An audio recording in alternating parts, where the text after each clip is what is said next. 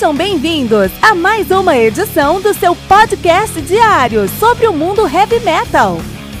Esse é o Metal Mantra, o podcast do metal sagrado. Lembrando que você pode nos mandar suas perguntas, sugestões, críticas, correções, elogios ou quaisquer outros comentários no nosso e-mail metalmantrapodcast@gmail.com.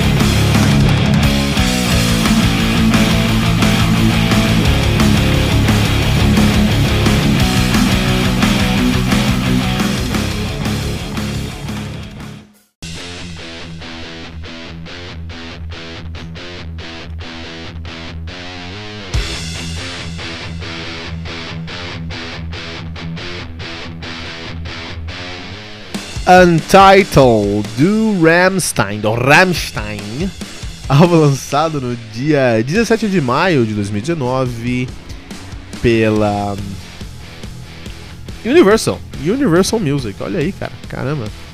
Né? O, esse álbum que foi gravado em 2018 em La Fabrique, um estúdio lá em Saint-Rémy-de-la-Provence, na França. Álbum que contém 46 minutos de play, né?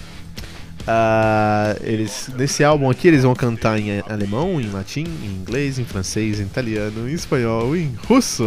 Os caras, os caras são música, né? Foi produzido pelo Olsen Involtini e também pelo Rammstein. Rammstein, Rammstein, que é o maior nome aí do industrial metal, mais que isso do electro metal, mais que isso do Neue Deutsche Hart que é o, o, o, novo hard alemão, né? Que eles chamam o novo hard alemão Neue, Neue Deutsch, Neue Deutsch Hard.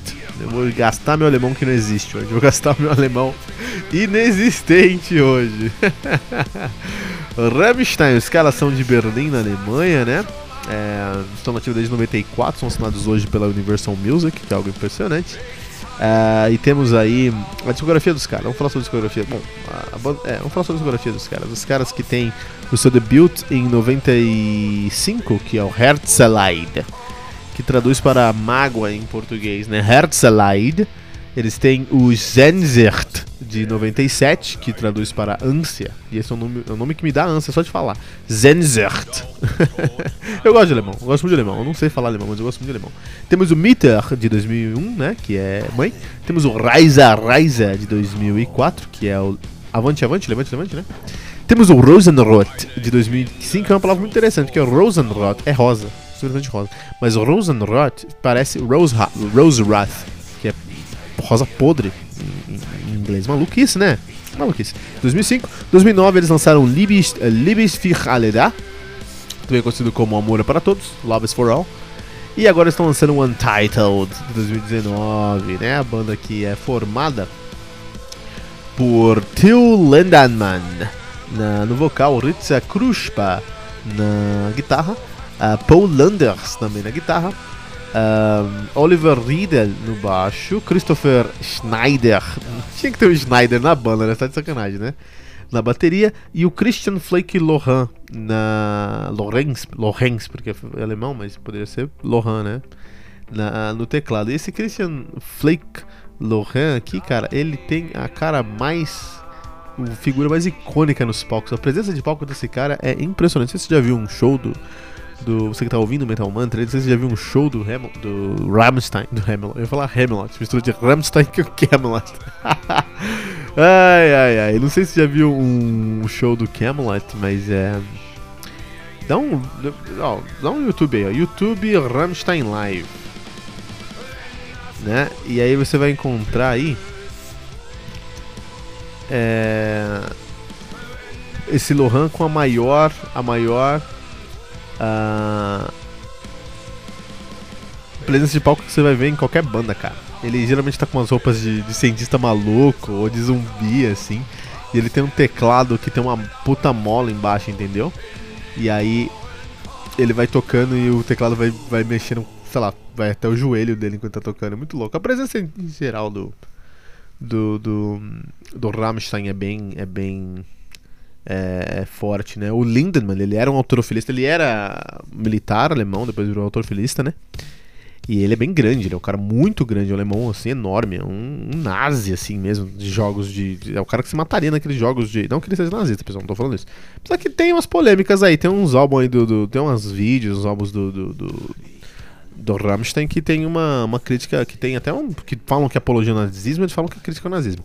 Eu acho difícil, é, vamos tirar isso aqui da, da sala já, né? Eu acho difícil você ter uma banda hoje na Alemanha que faça apologia ao nazismo que seja nazista. Acho que em outros países, outros lugares do mundo é possível, mas na Alemanha é muito difícil, porque na Alemanha eles têm um, um eles têm um, uma perseguição, eles têm perseguição não, perseguição eles têm uma uma, um policiamento, essa é a palavra correta, muito forte para qualquer manifestação pró-nazismo, cara. Então, se você tá na Alemanha uh, e você fala qualquer coisa a favor do nazismo, você vai ser preso, vai ser interrogado, vai acabar com sua vida.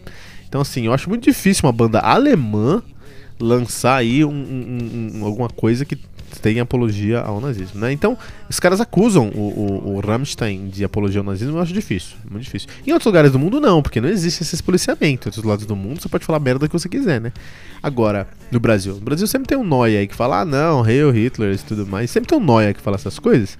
Mas, e a polícia não vai lá pesquisar ele, não tem essas merdas. Na Alemanha, se ele falasse isso, pô, ia ser violado por elefantes indianos, cara, na cadeia. Isso é impressionante. É isso aí, presença de palco do Rammstein. Isso aí é uma das coisas que fazem o Rammstein ser mais. É, é, é, conseguir uma grande é, produção mundial, a, a, a, como eles têm essa presença de palco aí, né? É, e, e, será que. Grande pergunta aí, né? Será que o Rammstein é metal, cara? Por quê? O metal.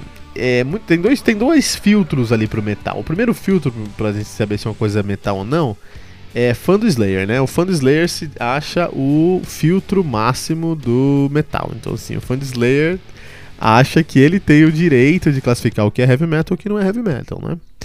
É, em show do Slayer, quando tem Tido Nove Baldwin apresentando, o pessoal dança. No, no, fãs, o fãzão do Slayer fica dançando enquanto o Slayer tá.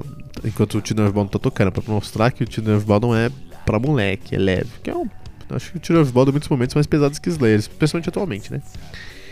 Uh, de qualquer maneira, esse é o primeiro filtro. O segundo filtro, pra gente é, definir o que é heavy metal ou não, é o Metal Archives. Metal Archives, né? Esse site incrível, Metalon, né? Enciclopédia Metalon. Então você entra lá no Metal Archives e você vai ter ali informação de todas as bandas do mundo. Todas as bandas do mundo têm informação ali atualizadas de álbuns, de integrantes. É muito legal, muito bom. Uma grande Wikipedia do heavy metal. Só que tem ali um grande fórum onde as pessoas precisam defender a entrada de novas bandas ou não. E o Rammstein tá nessa, nesse fórum há muitos anos e não conseguiu entrar. Isso porque o Rammstein, eles fazem industrial, mas como eles estão muito mainstream, eles, bom, são milionários caras, né? Como são muito mainstreams aí já, é... eles têm uma grande intersecção com o pop, uma grande intersecção com o rock mesmo, né? Especialmente atualmente. No passado você tinha mais, sabe? De heavy metal, mas agora nem tanto. Então hoje é um industrial metal? É. Hoje é um ele electro industrial? É, também. E o electro, electro industrial não tem metal no meio. E o Neue Deutsche Harze também não tem heavy metal no meio, cara. É um novo hard alemão. É, Rammstein é hard? Rammstein é hard? É, claro que é. Rammstein é metal? Se a gente pega as definições pétreas, não. Mas se a gente olha ali pro. pra dentro do. do heavy metal em si, acho que sim, cara. Acho que sim, acho que os caras têm aí uma boa. uma. boa. base para ser considerado heavy metal aí, né? Dito isso, dito isso, eu preciso explicar aqui, fazer um disclaimer que eu não gosto de Rammstein. não é o meu som, não é o que eu escuto. Abraço aí pro nosso querido, querido Fernando Piva, né? Porque ele gosta muito de Rammstein, ele gosta muito de industrial em geral. É, eu não sou muito fã de Rammstein, não, desculpe-me. Mas é, é um exercício para mim, sentar aqui e falar sobre Rammstein sem ser fã de Rammstein, né? Tirar tudo que eu acredito sobre os caras e falar sobre a música em si. E aí, quando a gente tá falando sobre a música, a gente tem que pensar no seguinte: os caras começaram numa, numa posição onde eles criaram um novo estilo, basicamente. O industrial não foi criado por eles, mas foi o primeiro grande nome industrial. E, mesmo tendo chegado depois, eles se tornaram o maior nome. E quando a gente pensa em metal industrial, a gente pensa em, em, em Rammstein. É isso, acabou. Tá? Não importa quem chegou primeiro, importa quem chegou mais forte. E quem chegou mais forte foi, foi o Rammstein e acabou. Então, os caras criaram aí o, esse estilo, que é o metal industrial, porque eles gostavam dessa sonoridade. Então era um heavy metal bem agressivo, bem pesado. A gente pensa em coisas como Ishville, a gente pensa em coisas como Du são coisas muito pesadas, assim, né? E isso foi acabando ficando mais mais mais mais suave, suavizado, mais limpo durante o tempo. Por exemplo, vamos falar um pouquinho de Ishville aqui do, do, do Rammstein.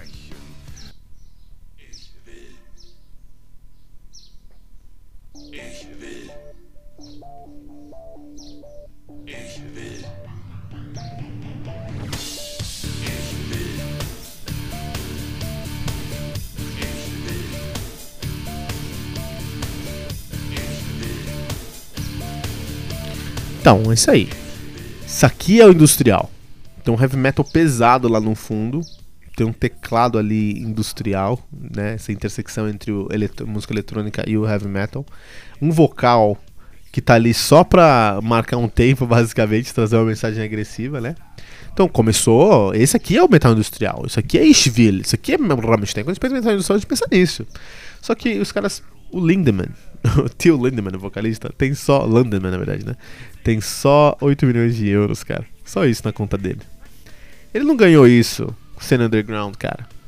E tá errado, não tá errado, não, cara. Ele fez o dinheiro dele transformando o Rammstein em um produto mais aceitável para a sociedade alemã, para a sociedade europeia e para a sociedade mundial em si, né, cara? Então, assim, eles até são muito críticos da sociedade. Eles têm. Todos os, álbuns dele têm vídeos tem clipes muito pornográficos até, porque eles querem essa, essa, esse tapa na cara da sociedade. Eles têm muito ainda do que eles começaram fazendo, mas mudou bastante, cara. O som que a gente tem hoje do Rammstein, por exemplo, Papa, do, do, desse álbum novo, do, do, Untitled, é uma coisa muito diferente dos primeiros sons do, do, do Rammstein, assim, né? Então eles mudaram bastante, cara. Então, quando eu fui escutar o Untitled, a minha principal pergunta era: será que os caras vão conseguir trazer essa sonoridade? O que, que eles vão fazer com essa próxima sonoridade? O que eles vão fazer com esse próximo momento deles aí, né? A capa do álbum, eu tenho que falar sobre a capa do álbum, que é um. Foi só o Rammstein pra fazer isso.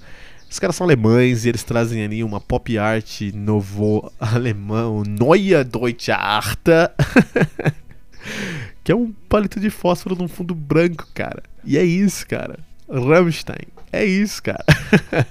Essa capa é muito legal. Uma das melhores capas do ano, isso aí, sem, sem dúvida mesmo, né? Mas eu acho que o Rammstein aqui, eles trouxeram ah, um som ainda mais comercial, um som ainda mais mainstream, para se, pra se restabelecer, para se reafirmar ainda mais na, na esfera mainstream, né? Ganhar mais dinheiro ainda. Não tá errado não, tem que ganhar dinheiro mesmo, tá certo. Rammstein com Untitled do aqui no Metal Mantra.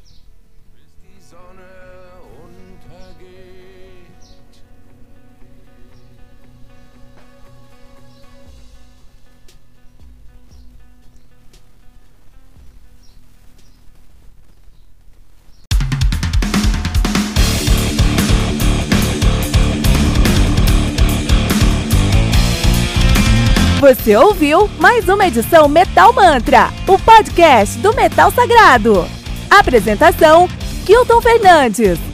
Não deixe de compartilhar a palavra do metal compartilhando esse episódio, usando a hashtag Metal Mantra.